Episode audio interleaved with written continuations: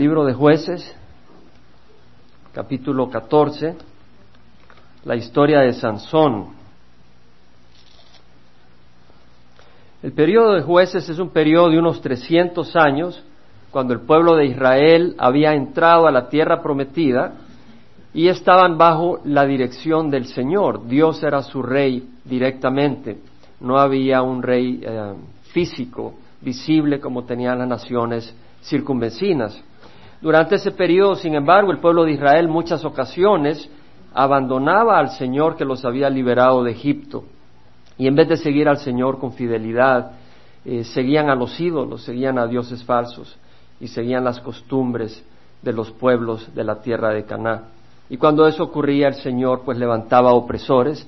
En este caso tenemos a los filisteos que el Señor había levantado para oprimir al pueblo de Israel y de esa manera que ellos eh, llegaran a tener sentido en su mente y darse cuenta que estaban eh, caminando en el lodo y que habían sido creados a la imagen de Dios para caminar como hijos de Dios. Así que el Señor pues mandaba esa opresión a esos opresores y cuando ellos se arrepentían y clamaban, el Señor levantaba a un liberador, a un juez. En el caso de la historia de Sansón, me llama la atención ver de que no dice nada la palabra del Señor de que el pueblo de Israel clamó al Señor en arrepentimiento. Hasta ahora en cada uno de los casos hemos visto que el pueblo bajo la opresión clama. En el caso de la historia de Sansón no encuentro que, digan de que así ocurrió. Lo que sí encuentro, sin embargo, es un hombre, Manoa, a quien el Señor se le manifestó a su mujer, le ofreció la promesa de un liberador para el pueblo de Israel de la opresión de los filisteos. Y vemos en Manoa un hombre que implora a Jehová y le dice, enséñame cómo debemos de dirigir a nuestro hijo es decir, un hombre que estaba interesado en seguir la voluntad del Señor para su hijo, eh, un hombre recto. Y así es, aunque eh, todo un pueblo esté perdido, el Señor está buscando por un corazón, por un corazón que es fiel a Él, que está dispuesto a servirle.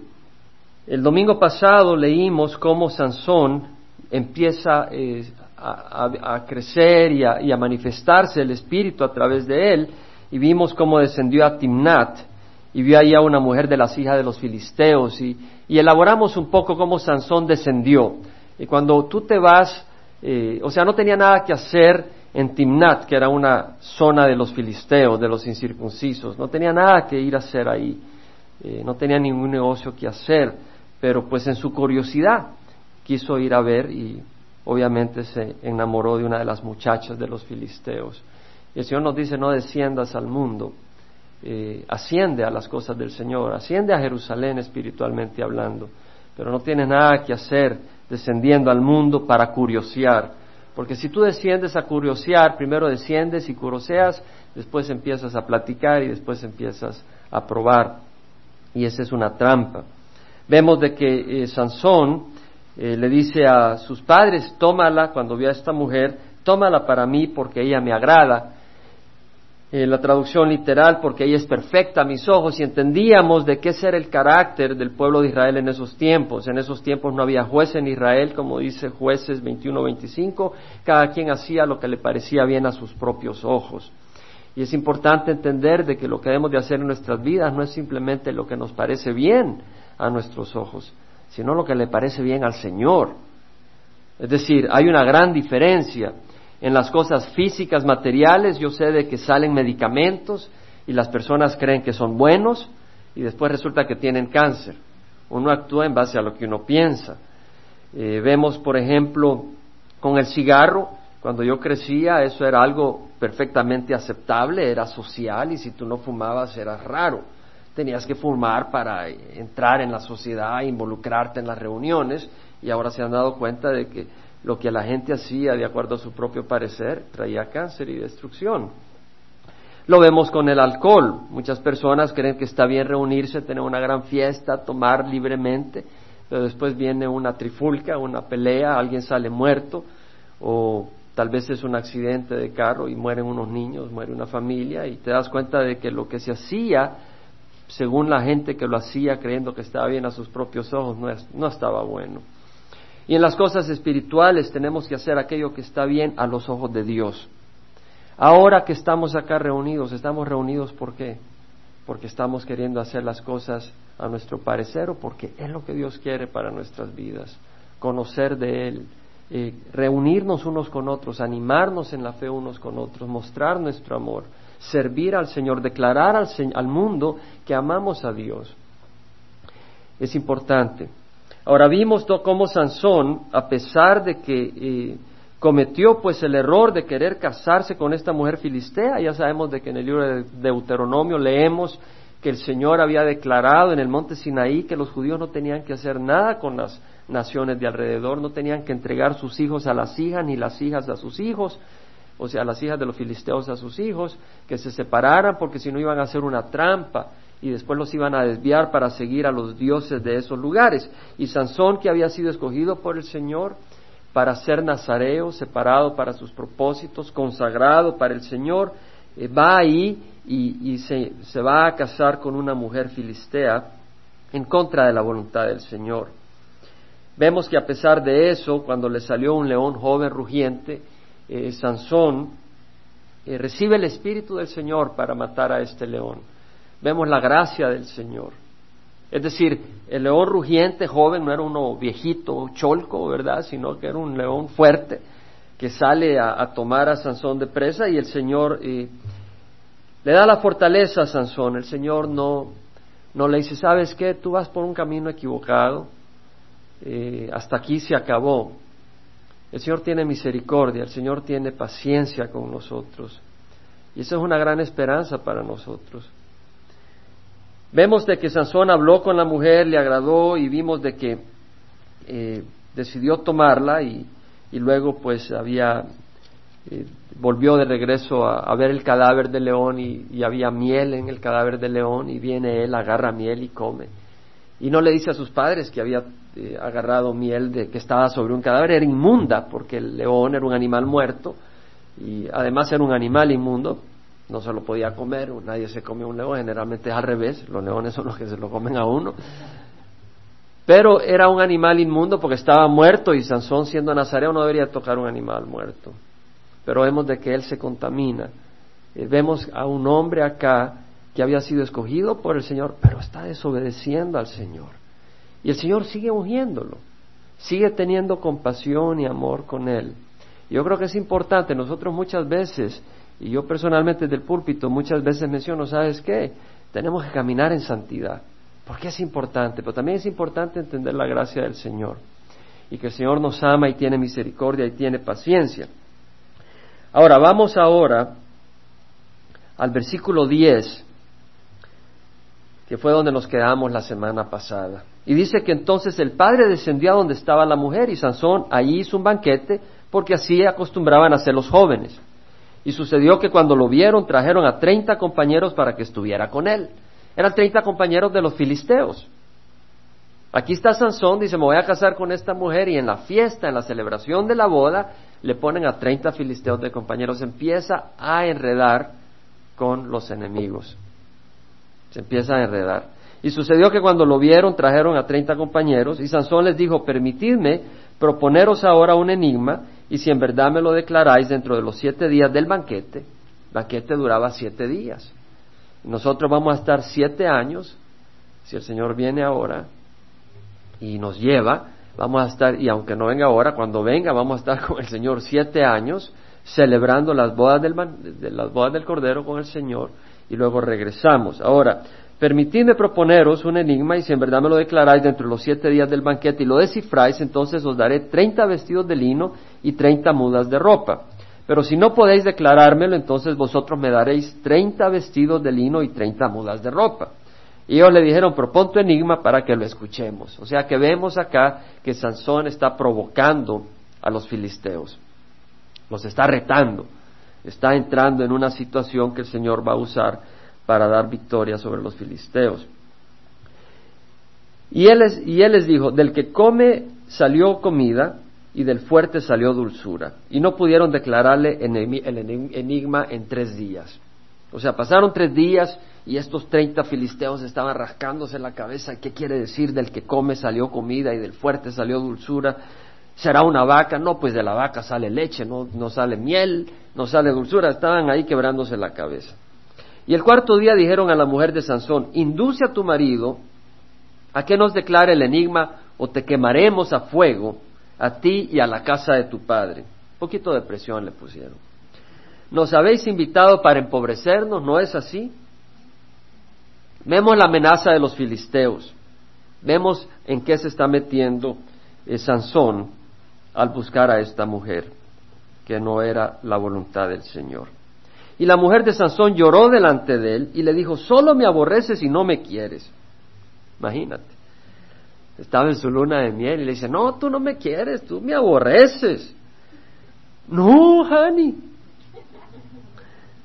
Has propuesto un enigma a los hijos de mi pueblo y no me lo has declarado. Fíjate que dice a los hijos de mi pueblo. Esta mujer se iba a casar con Sansón, pero su pueblo eran los filisteos. Ella no dijo como dijo Ruth, tu pueblo será mi pueblo y tu Dios será mi Dios. Ella iba a ser filistea. Ella no era convertida. Sansón la había visto porque le vio la figura, le, la oyó hablar de lejos y le gustó el acento, parecía francesa y se le diritió el corazón. Bueno, él le dijo, he aquí que no lo he declarado ni a mi padre ni a mi madre y te lo he de declarar a ti.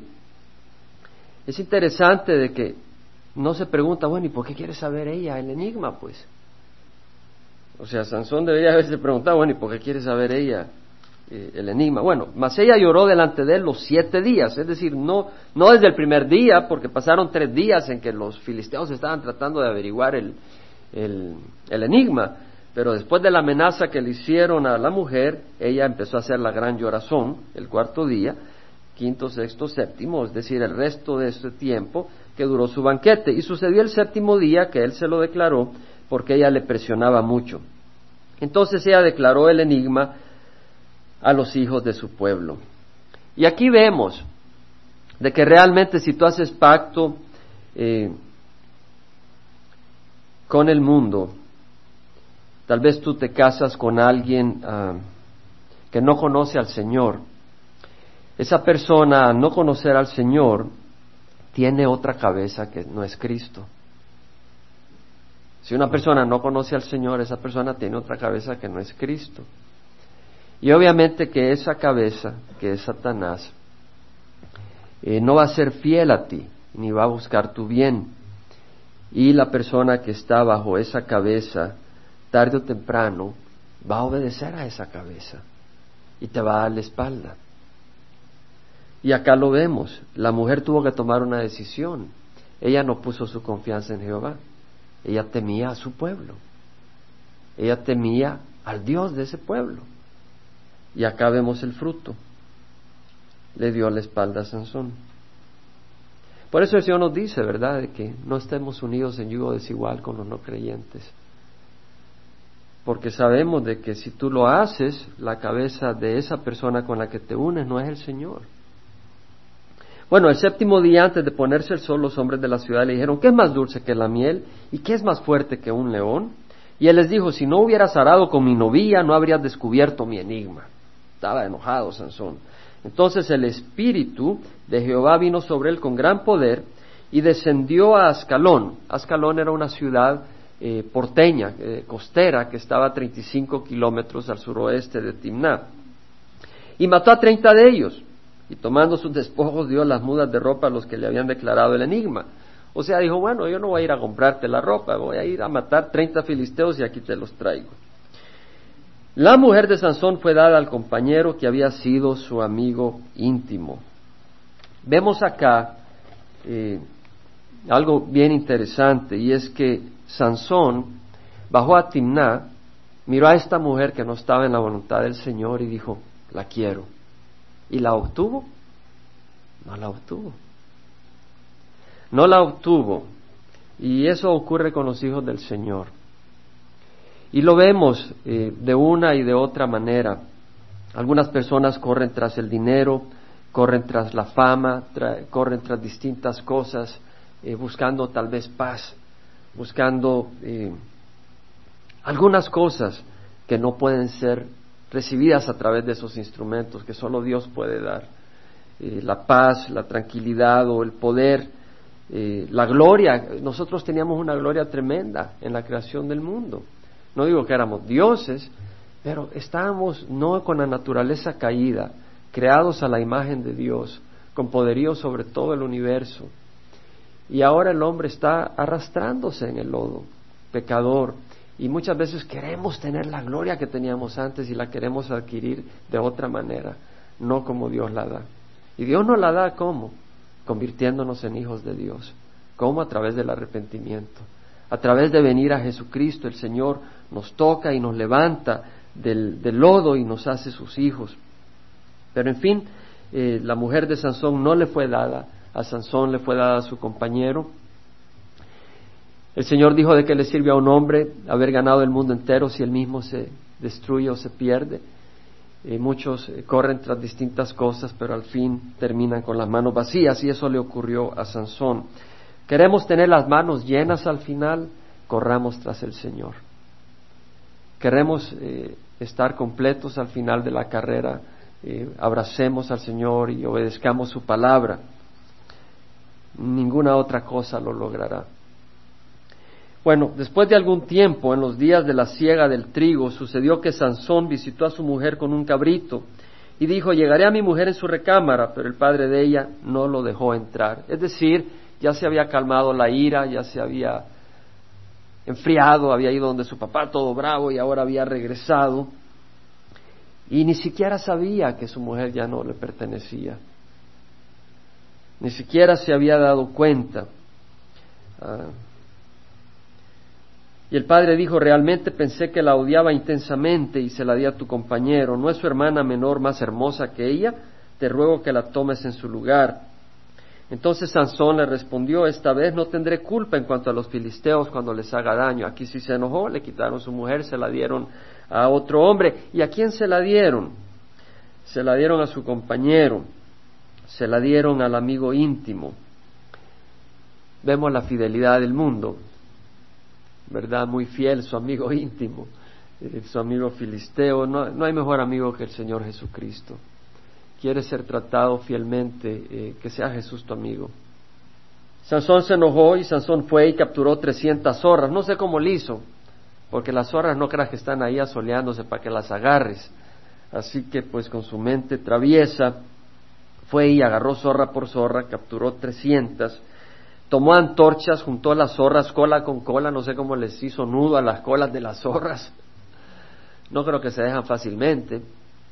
Así que las amarró y les puso antorcha en medio de la cada dos colas y después de prender fuego a las antorchas, soltó las zorras en los sembrados de los filisteos quemando la miel recogida, la mies recogida, la mies en pie y además las viñas y los olivares. Los filisteos dijeron, ¿quién hizo esto? Y le respondieron, Sansón, el yerno del Timnateo, porque éste tomó a su mujer y se la dio a su compañero. Y los filisteos vinieron y la quemaron a ella y a su padre. Wow. O sea que sí que le prendieron fuego. Y sabes qué me hace pensar, esta mujer y este hombre, el, padre de ella, eh, eran filisteos, pero estaban abrazando a los israelitas, ¿no? Y así hay muchos que están en el mundo y abrazando las cosas de Dios. Terminan en el fuego.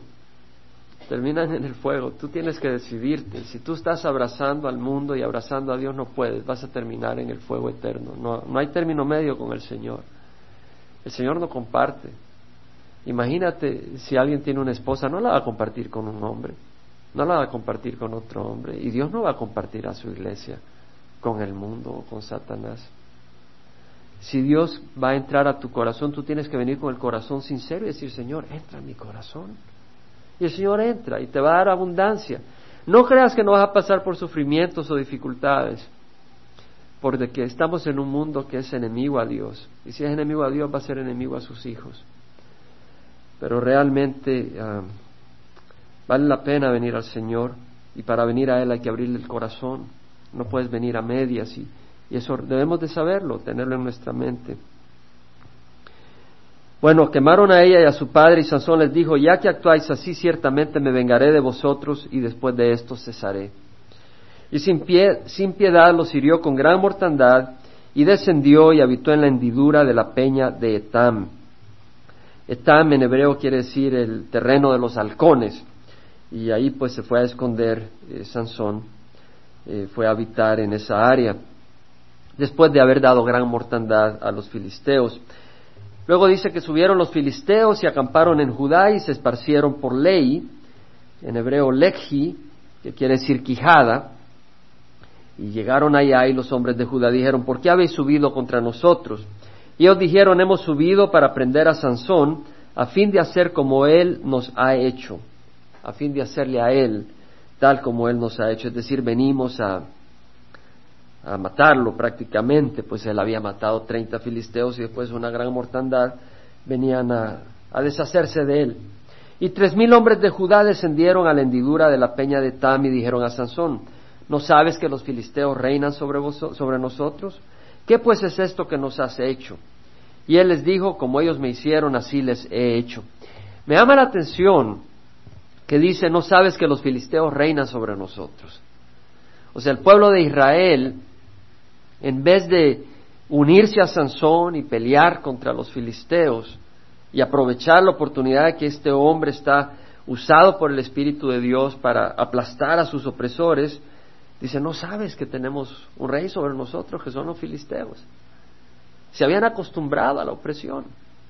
Es como el alcohólico que se acostumbra al alcohol y va y se toma el dinero de su salario en licor y no le lleva la leche a sus hijos o aquel que anda de bar en bar y pues eh, se olvida de su mujer, de la misma manera vemos que esta gente se había acostumbrado a la opresión, a estar en el lodo, eh, sin saber de que ellos habían sido creados para ser libres, para ser hijos de Dios, eh, Dios su rey, no los filisteos. Es triste cuando el hombre cae en esclavitud y en oscuridad, cuando en esa oscuridad, en vez de buscar la libertad, eh, se mantiene adormecido. Y eso es lo que hace Satanás, adormece al mundo. El mundo ahí está adormecido, siguiendo al mundo, siguiendo a las cosas del mundo, siguiendo a Satanás, y ni se despierta. Se requiere el poderoso eh, efecto del Espíritu, eh, el trabajo del Señor en sus corazones para que ellos busquen, para que ellos despierten. Y muchas veces aún así rehusan y siguen en la oscuridad, caminando en la oscuridad. Bueno, ellos le dijeron, hemos, hemos descendido para prenderte y entregarte en manos de los filisteos, y Sansón les dijo, juradme que no me mataréis. Vemos acá de que los, judíos eh, no solo no se unieron a Sansón, sino que fueron a agarrar a Sansón para entregárselo a los filisteos, su propio pueblo. Y siempre que yo me encuentro en situaciones que leo en la Biblia así, me recuerdo de Pablo, que fue dejado solo. Me recuerdo de Jesucristo, que fue abandonado por todos. Me recuerdo de Job, que fue abandonado por su esposa y que fue abandonado por sus amigos. Y me recuerdo de muchos hombres a través de la Biblia. Elías, que se sentía abandonado, aunque no había sido abandonado. Y es importante entender que en el Señor siempre tenemos a alguien. Nunca estás abandonado. Y acá Sansón tenía esa confianza. Y vemos que le dice, juradme que no me mataréis. Es decir, Sansón sabía que si los judíos no lo mataban, los filisteos no le iban a hacer daño. No porque no querían, pero porque Dios le iba a dar la victoria. Y Dios le iba a dar la victoria porque era su escogido. Desde el vientre de la madre había sido escogido. Dios le había dicho a la mujer de Manoah de que aunque era estéril, ella iba a tener un bebé un varón y que iba a ser nazareo y que iba a liberar al pueblo de Israel de los filisteos. Dios lo había escogido. Y Sansón no era un hombre santo en su propia justicia. Fue a Timná a buscar la mujer de los filisteos porque eran más atractivas. Andaban sus shorts en las caderas. Se ponían el lipstick que le llegaba hasta las orejas y se ponían cegas que pues te golpeaban hasta los ojos, se te acercaban. Le palpitaba el corazón como papa frita Sansón. Pero era un hombre eh, que se había, eh, que no estaba al 100% dedicado al Señor. No se había consagrado 100%. Ahí agarra miel que no le tocaba agarrar. Desgraciadamente, él confundió la gracia y la paciencia del Señor. Llegó un día donde pagó las consecuencias. Pero Dios es un Dios de gracia y un Dios de misericordia. Y Dios nos ama. Y así como Sansón pudo tener confianza de que Dios lo iba a liberar, nosotros no solo debemos, no solo podemos, sino que debemos tener confianza de que Dios nos va a liberar. Pues somos escogidos. Agarra el libro de Efesios en el Nuevo Testamento, rápidamente, porque eh, no me quiero elaborar demasiado. Efesios 1.3 dice, bendito sea el Dios y Padre de nuestro Señor Jesucristo.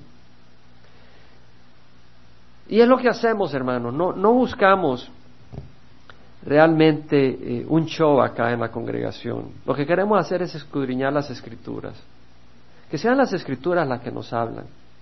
No la preparación de un hombre, no la preparación de un mensaje de un hombre, sino que sea la palabra de Dios la que nos habla, el Espíritu que nos habla. Muchas veces estamos buscando esto, estamos buscando lo otro. Pero cuando la palabra es la que estamos oyendo, la palabra nos va a hablar.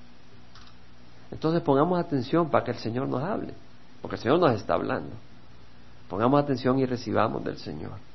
Dice, bendito sea el Dios y Padre nuestro Señor Jesucristo, que nos ha bendecido con toda bendición espiritual en los lugares celestiales en Cristo, según nos escogió en Él antes de la fundación del mundo. Somos escogidos del Señor. Dios nos ha escogido. Y es importante entender eso. Para que fuéramos santos y sin mancha delante de Él en amor, nos predestinó para adopción como hijos para sí mediante Jesucristo conforme al beneplácito de su voluntad. Es decir, le agradó a Él hacernos hijos de Dios. Por supuesto de que con la participación nuestra que le buscamos y le recibimos. Y esa es la confirmación que le pertenecemos al, al, venir y clamar que Él sea nuestro Señor y nuestro Dios. Pero vemos que Dios nos ha escogido, Dios nos ha predestinado y debemos de tener esa confianza en el Señor.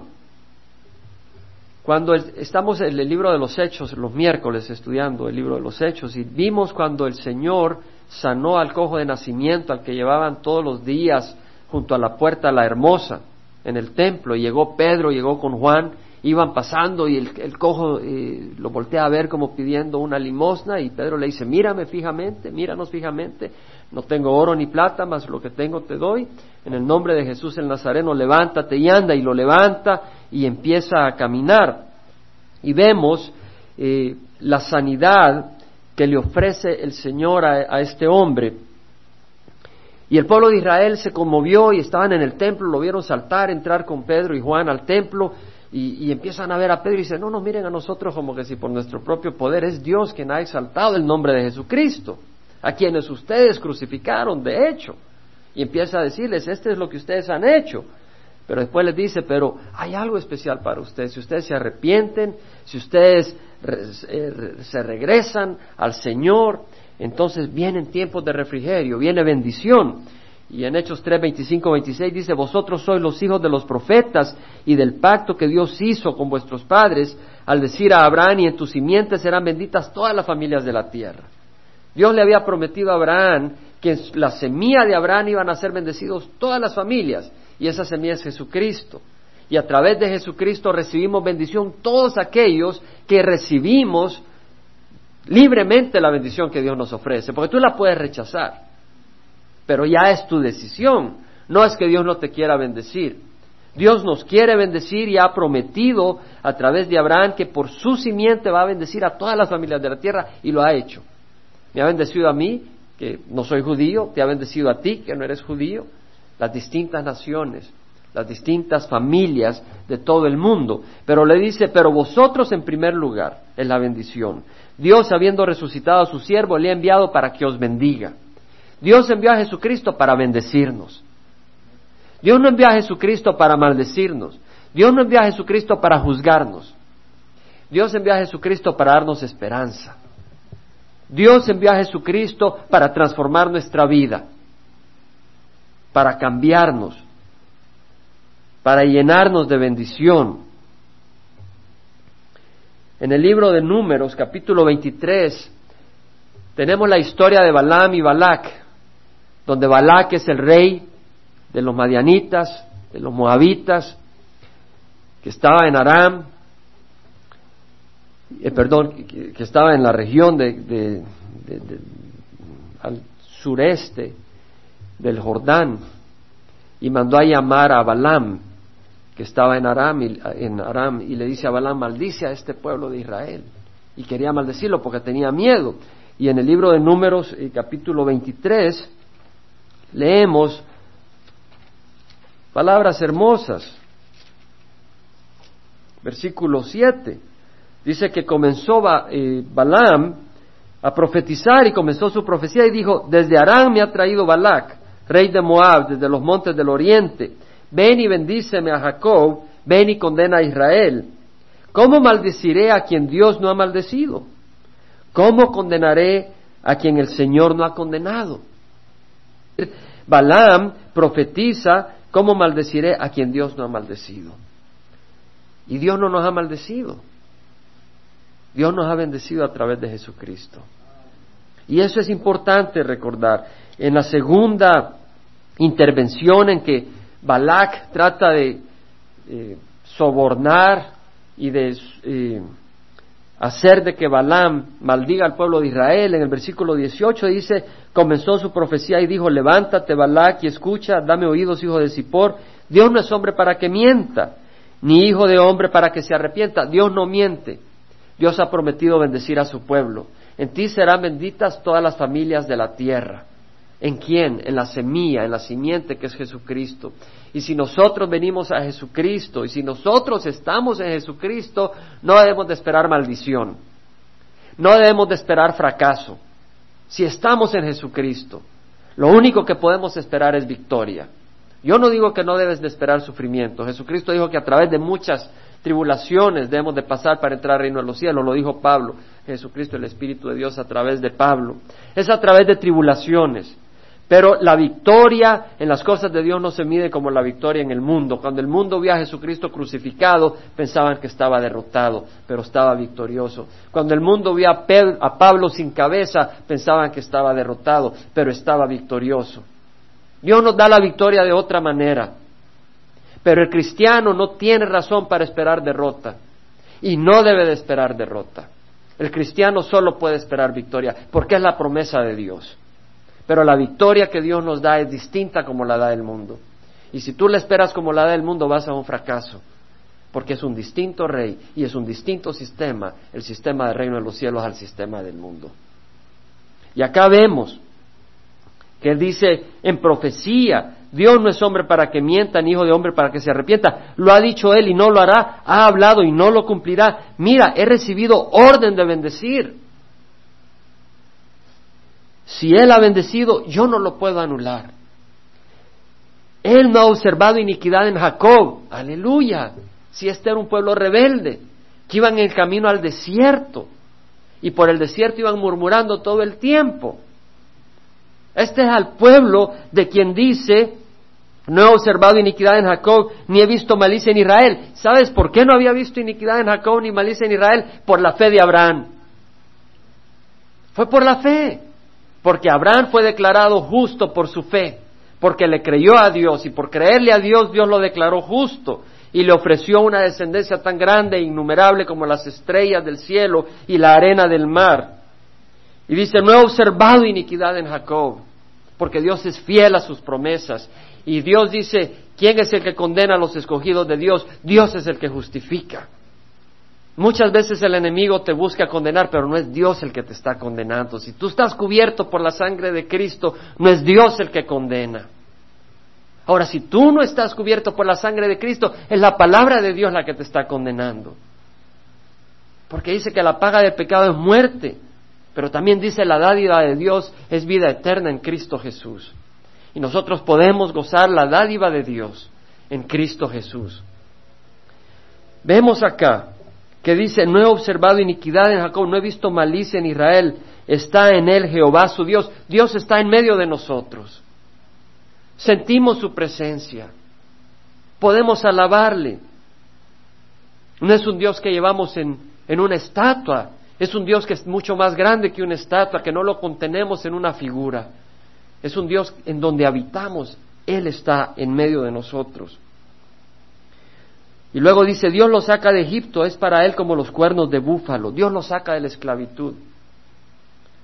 Es para él como los cuernos del búfalo, porque no hay agüero contra Jacob, ni hay adivinación contra Israel. A su tiempo se le, se le dirá a Jacob y a Israel, ver lo que ha hecho Dios. Hermanos, yo te invito a no aceptar derrota, porque la derrota no viene de Dios. Es cuando tú la aceptas, porque Dios ha ofrecido y ha prometido victoria para el cristiano. Y Sansón entendía eso. Balak le dijo a Balán, de ninguna manera los maldigas ni los bendigas. Fíjate que Dios no es neutro. Dios dice, el que no está conmigo está contra mí, el que no está contra mí está conmigo. No hay término medio. Y así cuando le dice a Balak, no los maldigas ni los bendigas, Dios dice, un momentito, no se trata de que sea neutro, son mi pueblo escogido y los voy a bendecir. Y por eso dice, Balán respondió y dijo a Balak, no te dije que todo lo que el Señor habla, eso debo hacer. Dios ha prometido bendecir a su pueblo y Dios quiere bendecirnos. Y vemos entonces de que en, jueces 15, dos, que ellos le respondieron, no, sino que te ataremos bien, es decir, eh, no te vamos a matar, te vamos a entregar a los filisteos, pero no te vamos a matar. Eso sí, te vamos a amarrar, porque pues así es la cosa. Entonces vemos de que lo ataron con dos sogas nuevas y lo sacaron de la peña. Y al llegar él a Ley, Leji, los filisteos salieron a su encuentro gritando, felices que habían agarrado a Sansón. ¿Cuántas veces llega el enemigo feliz que te ha agarrado? Muchas veces. Muchas veces el enemigo cree que, que te está pisando, pero no es así. No es así. Y el Espíritu de Jehová vino sobre él con poder. Vemos acá que el Señor no abandonó a Sansón. Sansón eh, se había contaminado, Sansón había fallado, pero el Señor no lo abandona. Sansón tenía fe en el Señor, que él era escogido de Dios, y el Señor viene y le da su espíritu y le da poder, y las sogas que estaban en sus brazos fueron como lino quemado con fuego. ¿Qué pasa si te ponen, qué pasa si agarras un lazo y lo pones en el fuego? Solo queda la cáscara de ceniza, no tiene ninguna fuerza. Una hormiga puede pasar y destruir ese lazo. Y Sansón, por supuesto, y dice que las ataduras cayeron de sus manos. Es decir, las ataduras de Satanás no tuvieron poder sobre Sansón. Y las ataduras del enemigo no tienen poder para atarnos, hermanos. Ninguna arma forjada contra ti prosperará. Y condenarás toda lengua que se hace contra ti en juicio. Esa es la herencia de los siervos del Señor y su justificación viene de mí, declara Jehová. Esa es la herencia. Ninguna arma forjada contra ti prosperará. Ninguna arma forjada contra ti prosperará. Yo te invito a que tú aceptes eso en el corazón. Ninguna arma forjada contra ti prosperará. ¿Sabes qué? Satanás ahorita está forjando armas contra ti. ¿No lo crees? No sabes que estás en una batalla espiritual. Estamos en una batalla espiritual fuerte. Nuestra lucha no es contra sangre y carne, sino contra potestades, contra poderes de este mundo de tinieblas, contra las fuerzas espirituales de maldad que buscan destruirnos. Y Satanás sabe nuestras debilidades. Y si triunfamos no es porque somos fuertes, pero porque Dios es fiel. Y Él ha prometido, como dice Filipenses, estoy convencido que aquel que empezó la buena obra es fiel para terminarla. Y el Señor va a terminar la buena obra con nosotros y contigo. Bueno, lo ataron con dos sogas y cayó, cayó la soga, el espíritu vino y las, las, ataduras cayeron de sus manos y halló una quijada de asno fresca aún y extendiendo su mano la tomó y mató a mil hombres con ella. Agarró una quijada de burro y a cada uno le decía no sea burro y le daba con la quijada. ¿Y sabes qué? Estábamos cantando un cántico hoy. ¿Te diste cuenta? que estábamos cantando un cántico de alabanza que decía que ha puesto el Señor un cántico en nuestro corazón. El Señor le puso un cántico a Sansón. Acá vemos de que Sansón dijo, con la quijada de un asno, montón sobre montón, con la quijada de un asno he matado a mil hombres. Ahí se puso poético el Sansón. Y el Señor pone un cántico en nuestro corazón. El Señor pone un nuevo canto en nuestro corazón. En Salmo 41 a 3 dice a Jehová, esperé pacientemente. ¿Qué quiere decir esperar pacientemente? Quiere decir que hay que esperar al Señor muchas veces en el caminar cristiano. No quiere decir que estés derrotado. Quiere decir que hay un momento de espera. A Jehová esperé pacientemente, dijo David. Hay momentos de espera en el camino del cristiano. Y Él se inclinó a mí y oyó mi clamor. Me sacó del hoyo de la destrucción. Un momento. Quiere decir que se había caído en el hoyo de la destrucción. El Señor lo permitió. El Señor permitió que David pasara por sufrimiento tras sufrimiento, porque así lo pudo usar como el gran rey de Israel. Después de que había corrido como rata de arriba abajo, perseguido por el, gato de Saúl. Pero vemos de que el Señor lo permitió para, para eh, trabajar en David, moldearlo, tenemos mucha arrogancia en nuestro corazón. Tenemos mucho orgullo en nosotros. El Señor no nos puede usar así. El Señor nos tiene que quebrantar. Y vemos que el Señor está quebrando a David. Y David dice al Señor, esperé pacientemente. Él se inclinó ahí, oyó mi clamor. Me sacó del hoyo de la destrucción, del lodo cenagoso. Asentó mis pies sobre una roca y afirmó mis pasos. Nuestros pies están asentados sobre Cristo Jesús. Puso en mi boca un cántico nuevo un canto de alabanza a nuestro Dios, muchos verán esto y temerán y confiarán en Jehová. Cuando tú estés pasando por el fuego, recuerda de que un día muchos temerán y confiarán en Jehová. Tú confía en el Señor. Tú confía en Jesucristo. Si Sansón confió en Dios antes de que Jesús muriera en la cruz y mostrara su amor, ¿por qué no vamos a confiar nosotros en Jesucristo? Y en el amor de Dios que dice que cuando éramos enemigos, Dios mandó a su Hijo a morir en la cruz, cuanto más ahora que le pertenecemos. Dice el Señor a través de Pablo, ¿quién nos separará del amor de Cristo? ¿Acaso la tribulación, la angustia, la persecución, la desnudez, el hambre, peligro, la espada? En todas estas cosas somos más que vencedores. No dice somos vencedores, Pablo dice con certeza, en todas estas cosas somos más que vencedores por medio de aquel que nos amó. Entonces tenemos que caminar con esa certeza. Y sé que a veces las emociones nos traicionan. Y tal vez tú estás en una lucha personal aquí o allá y las emociones te han abandonado, pero sabes que el Señor no dice camina siguiendo tus emociones. El Señor dice, o sea, la sociedad está queriendo siempre que sentirse bien. Si te agarra un dolor de cabeza, cinco motrin. No puedes tener dolor de cabeza. Yo no digo si tomas motrin. Es más, estaba hablando con alguien que estaba tomando motrin. No te estoy diciendo que no tomes motrin o aspirina, está bien. Pero si yo le preguntas a mi esposa, a mí me duele la cabeza, no tomo pastillas. Crecí en otra cultura. Pero te digo, acá la cultura se ha vuelto que cualquier cosita, pastillas. Es decir, todo debe ser comodidad. Todo debe ser que te sientas bien. Y no es así la cosa. Lo importante es caminar en la luz, en la verdad.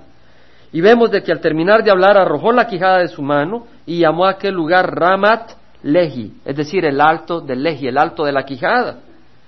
Después sintió una gran sed y clamando a Jehová dijo, te tú has dado esta gran liberación por mano de tu siervo.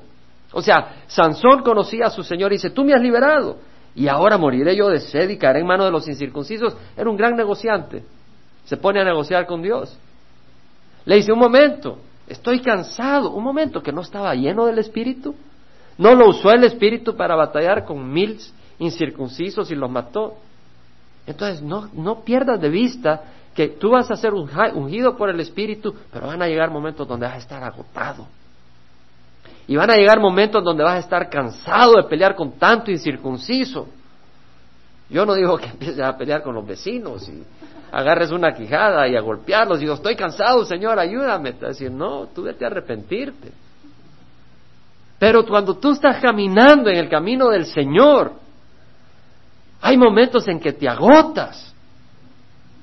Hay momentos en que te cansas. Y lo que hizo Sansón fue bien. Sansón no dijo, ya no sé, y se puso a llorar. Le dijo, Señor, ¿cómo? Me has dado victoria y ahora me vas a abandonar. No puede ser. Y abrió Dios la cuenca que está en ley. No dice la cuenta bancaria, no, sé, no lean mal. Es la cuenca, es decir, una fuente de agua. Porque uno enciende la televisión y ahora es como que todo es cuenta bancarias. La cuenca que está en Lehi y salió agua de ella. Imagínate qué hermoso. Sansón viene y clama y dice, tengo sed, Señor, no me abandones. Y el Señor dice, no, no hay problema, aquí nomás te abro un manantial de agua fresca. Qué arrowhead y todas esas cosas, nada. Y salió agua de ella. Cuando bebió, recobró sus fuerzas y se reanimó. Por eso llamó en aquel lugar en Jacor, en el cual está en ley hasta el día de hoy. En Jacor quiere decir el manantial del que llamó. Qué hermoso. Yo quiero vivir en En Jacor, el manantial del que clamó. No es el manantial del justo, no es el manantial del fuerte, no es el manantial del, del santulón o de la santulona, sino del que clamó.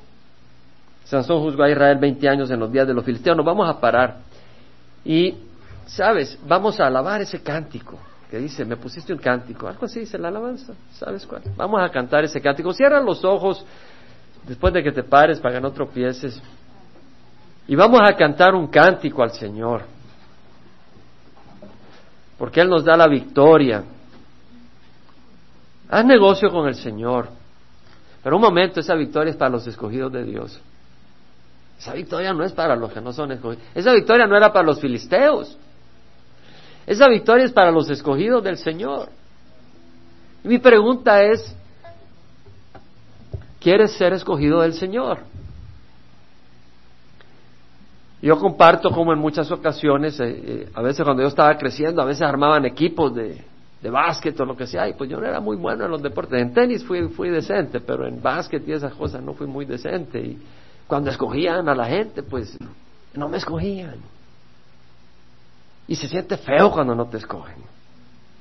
Pero qué hermoso cuando Señor Jesucristo es el que te escoge. El, el mero mero. Qué entrenador de los Lakers y qué el mero mero del universo te escoge. Y no lo hace porque tú tengas mérito, sino porque te ama. Pero lo que pide es que tú lo busques de corazón. Entonces cierra los ojos. Si tú nunca has recibido a Jesucristo, cierra los ojos. Si tú nunca has recibido a Jesucristo, hoy dile al Señor que entre en tu corazón y vas a habitar en Enjacor, es decir, en el manantial del que clamó. Él te dará agua viva. Si alguno tiene sed, que venga a mí. Y como dice la Escritura, de lo más profundo de su ser brotarán ríos de agua viva. ¿Tienes sed? ¿Hay sed en tu corazón? ¿Te sientes vacío? ¿Te sientes cansado? Ven y bebe del Señor Jesús. Y no aceptes derrota si le perteneces al Señor. No aceptes derrota. Si alguno no ha recibido a Jesucristo, te invito a que ores conmigo ahora. Ahí donde estás. Ahí donde estás, ora conmigo. Señor, perdona mis pecados. Porque dice la palabra, si confiesas con tu boca a Jesús por Señor y crees en tu corazón que Dios lo resucitó de la muerte, serás salvo. Porque con la boca se confiesa para salvación y con el corazón se cree para justicia. Porque todo el que invoque el nombre del Señor será salvo. Tú invoca el nombre del Señor, como Sansón hizo en, en Acor. Él invocó y Dios le dio manantiales de agua. Él cambió su lamento en gozo, él cambió su cansancio en frescura. Y lo que tienes que hacer es creer, creer que Dios te ama. Porque si no crees, ¿cómo le vas a abrir tu corazón? Pero si crees es porque Dios ha estado trabajando y has oído la voz del Señor. Número uno. Y número dos, confesarlo con tu boca como Señor. No el Señor Jesús que está ahí en la iglesia, sino Señor de tu vida. Pídele que sea Señor de tu vida, Padre tuyo. Padre, perdona mis pecados. Ora conmigo si quieres recibir al Señor. Perdona mis pecados. Yo creo que Jesús murió en la cruz por mí. Hoy lo recibo como mi Señor, como mi Salvador. Dame tu espíritu, dame nueva vida, cámbiame, lléname de gozo, de paz, dame tu salvación. Revela tu nombre, tu persona. Déjame conocerte, Señor. En nombre de Cristo Jesús. Amén. Y si tú has estado pensando que estás derrotado y aceptando derrota en tu vida. Hoy te invito a que rechaces ese pensamiento.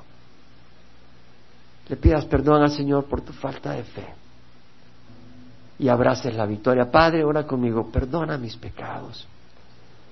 Perdona, Señor, por abrazar derrota cuando no es lo que tú me has dado. Perdóname, Señor, y ayúdame a caminar en victoria, sabiendo que no es por mi justicia, sino por la tuya. En nombre de Cristo Jesús. Amén.